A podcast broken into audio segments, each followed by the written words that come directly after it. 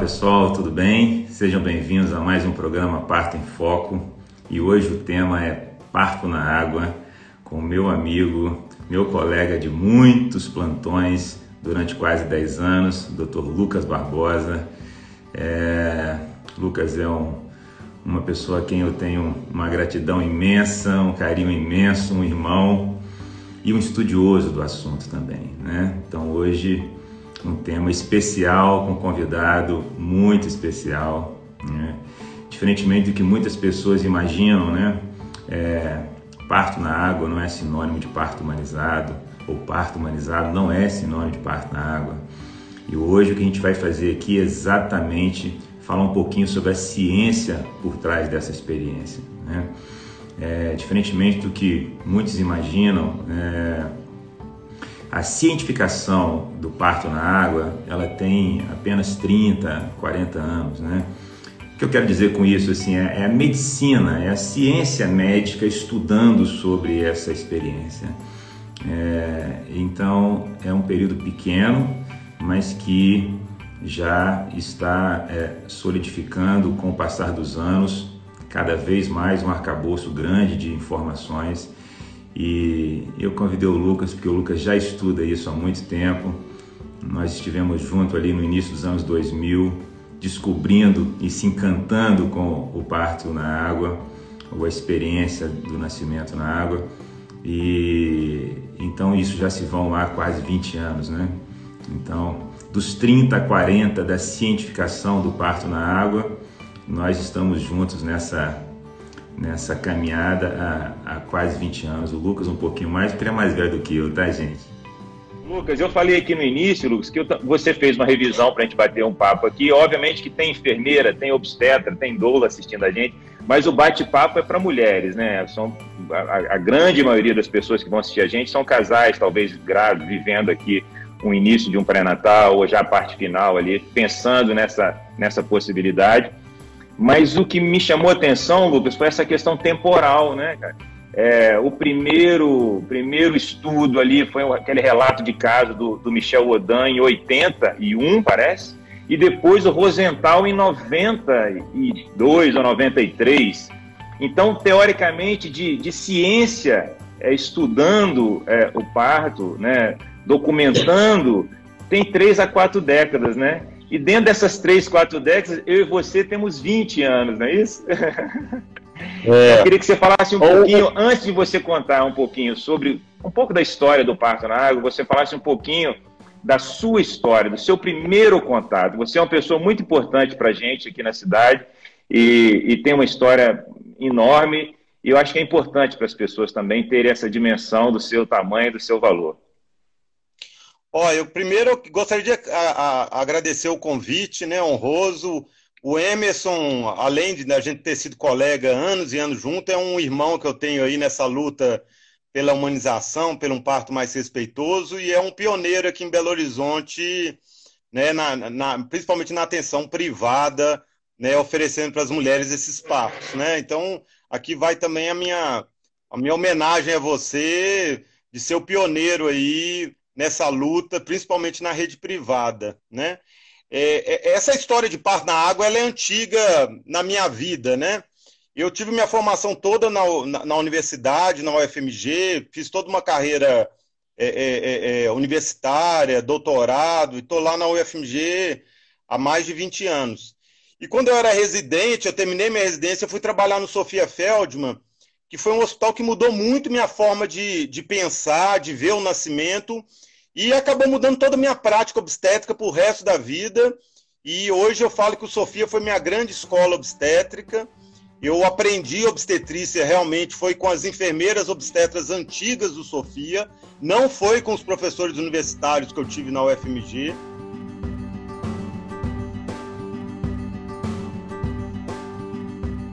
Fiz um. Deu, aproveitei né, para essa live, dei uma, uma boa estudada aí no, no que tinha mais recente. E é, o, o que a gente vê é que o primeiro parto, a primeira descrição de parto na água é, no mundo ocidental é de 1805, na França.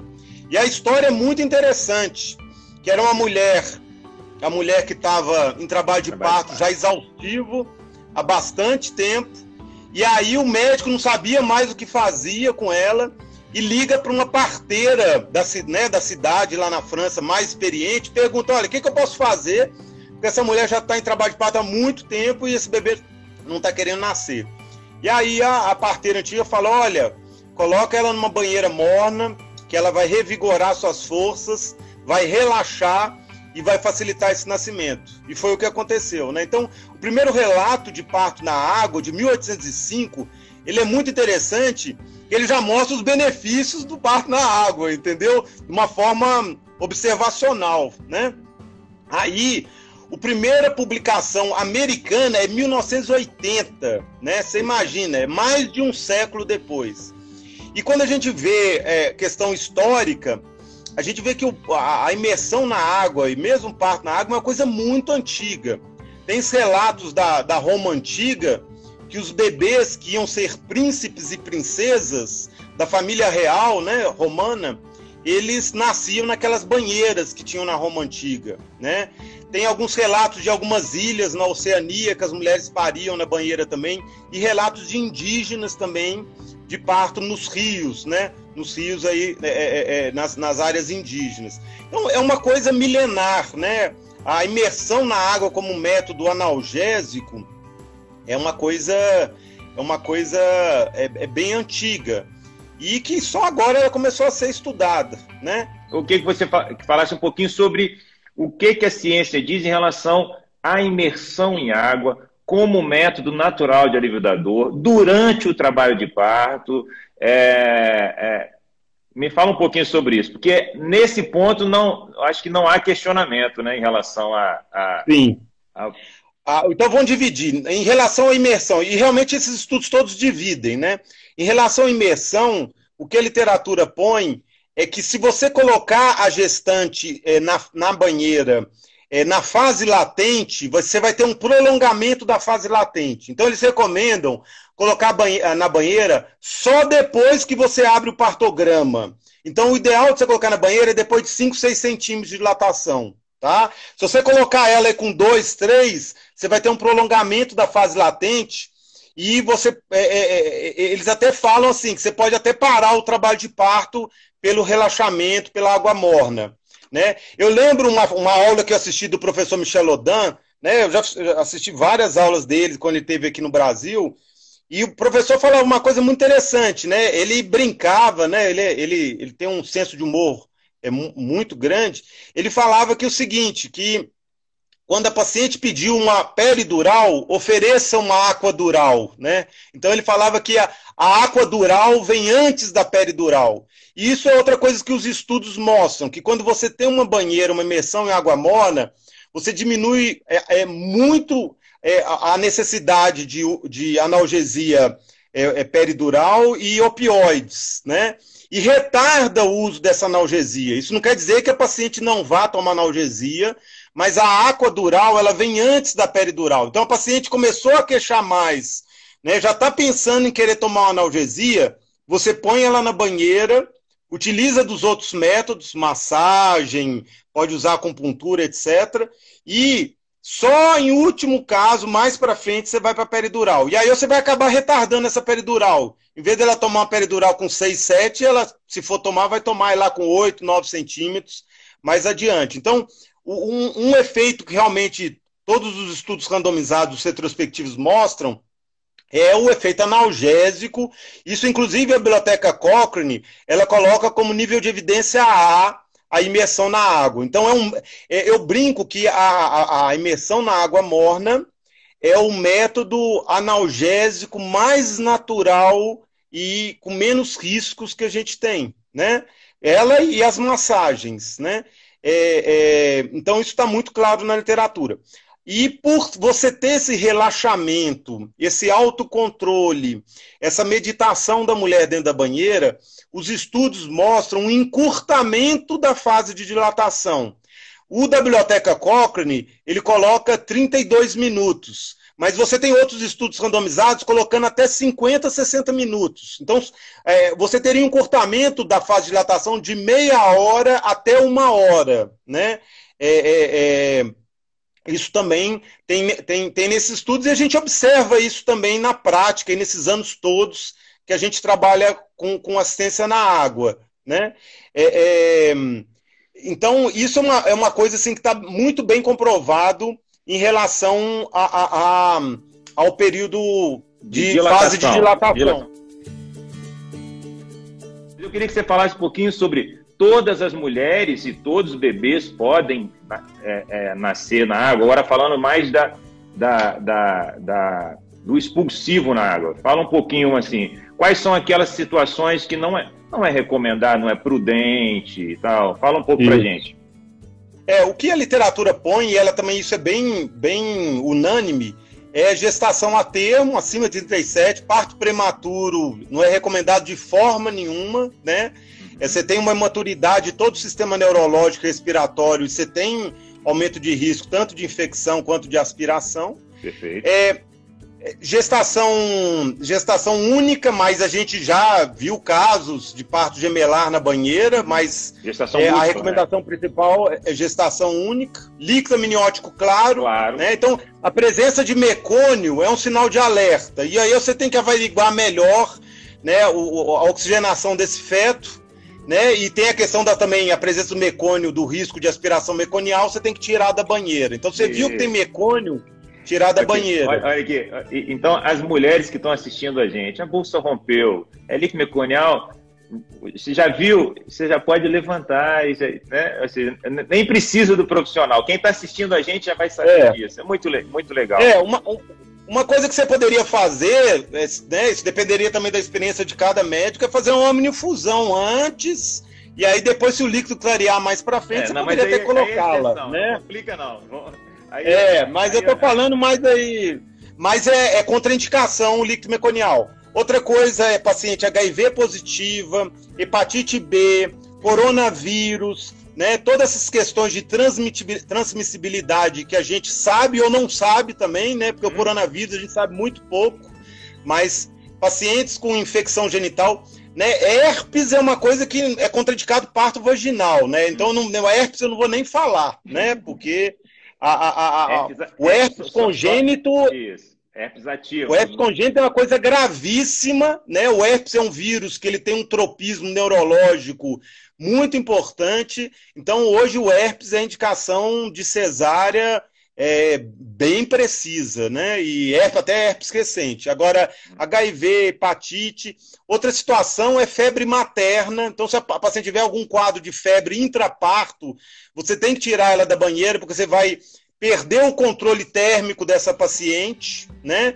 E a febre intraparto é um sinal indireto sugestivo de infecção intramniótica hoje uma coisa que não tem. A, a, gente vê que a água ela já não interfere na dificultação da monitorização intraparto.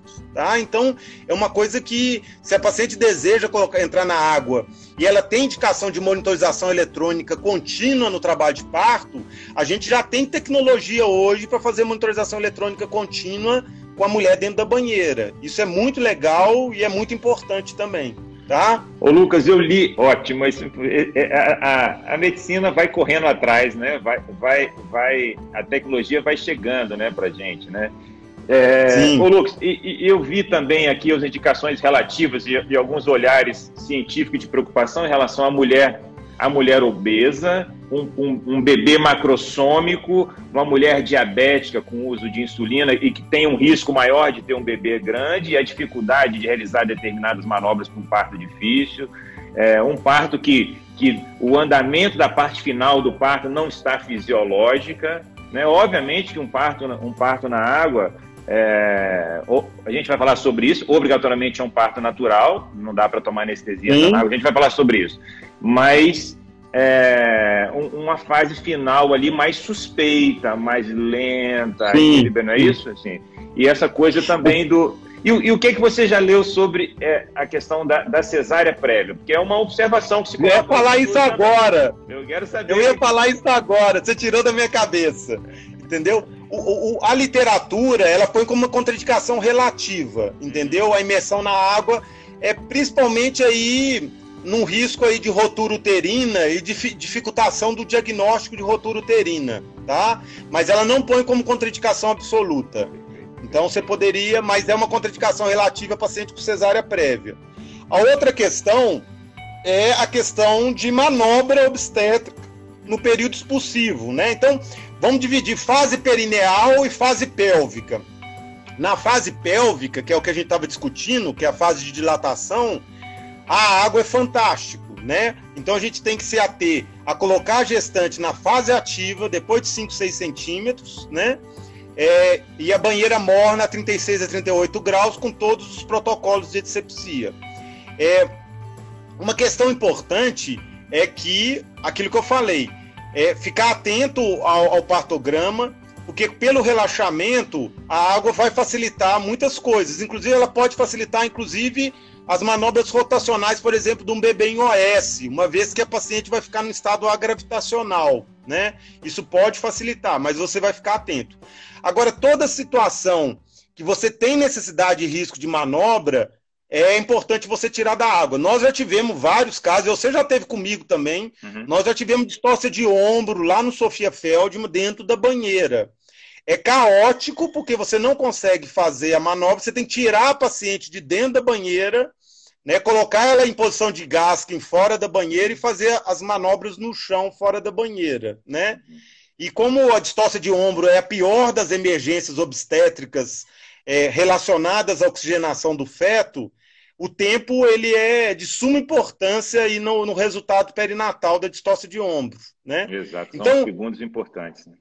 Sim, paciente obesa, obesa mórbida, né? Bebê com suspeita de macrosomia, diabetes gestacional, apresentação pélvica, né? Mesmo OS persistente, eu, uhum. eu poderia colocar ela em OS na uhum. fase ativa, uhum. né? Você pode fazer um ultrassom antes, confirmou que está OS, põe na fase ativa.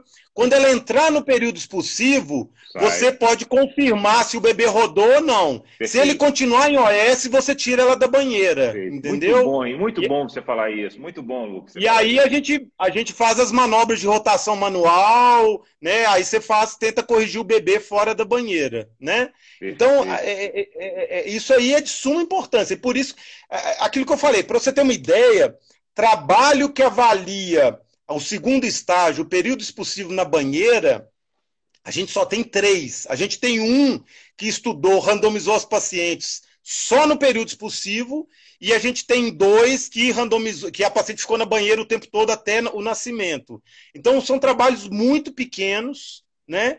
E, e eles não mostram é, tantos benefícios, também não malefícios, mas ele, eles mostram o quê? Essa dificultação de manobra, né? Eles mostram do ponto de vista perineal. Do ponto de vista perineal é muito interessante que esses estudos todos mostram um fator protetor da água em relação ao períneo. Então, como se fosse um empuxo, a lei do empuxo, ela atuasse no períneo da mulher, você tem uma diminuição muito importante de laceração de terceiro e quarto grau. Mas alguns estudos mostram um aumento um pouco de primeiro e segundo, principalmente de lábio menor. E aumento o quê? De lacerações anteriores. Já que você não faz epísio, você vai ter mais laceração lá em cima, periuretral, e laceração de primeiro grau. Mas isso é o fator protetor dentro da banheira de não fazer epísio, né? Mas diminui, diminui laceração de terceiro e quarto grau. Esses estudos mostram isso também, tá? Ah. Então, é, é, isso aí é uma coisa que, que tem bem na literatura. É, a questão de manobra obstétrica, né? Uhum.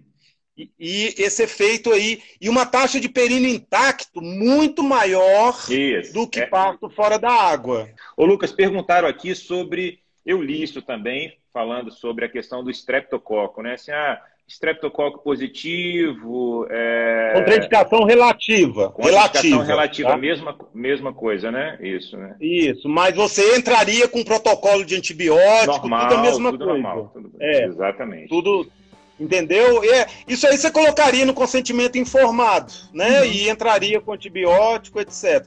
Uhum. Né? É, é, é, é importante você ter um consentimento informado, bem feito, isso aí você tem na literatura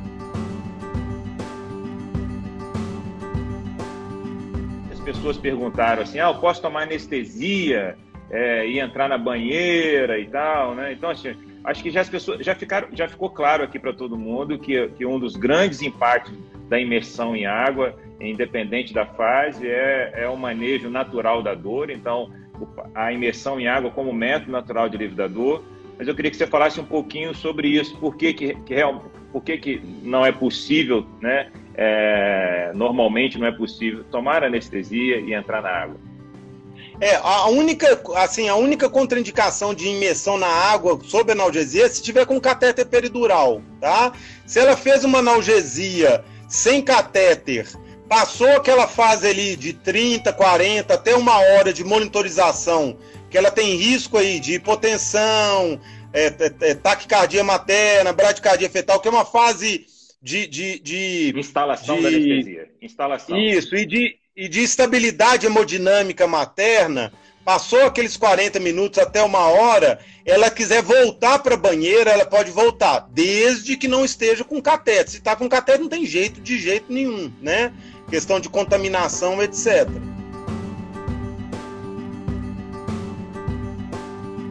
Foi muito bom conversar com você. Você é uma pessoa que eu tenho um carinho enorme, um irmão que eu tenho aqui em Minas é uma, uma pessoa com quem eu, eu, eu, vivi momentos transformadores na minha vida, da mesma forma que você disse que você você se transformou vivendo lá no Sofia. Eu falo que eu fui parido duas vezes, um lá pela minha mãe, depois foi parido como obstetra de verdade mesmo, nesses quase 10 anos junto ali, no mesmo plantão, eu e você, claro, e, e aprendendo com você, com a sua capacidade intelectual, com a sua ciência, e, e, eu tenho muito orgulho de ter feito essa caminhada lá junto com você e com todas as pessoas, né, é, que participaram também da minha construção lá durante todos esses anos.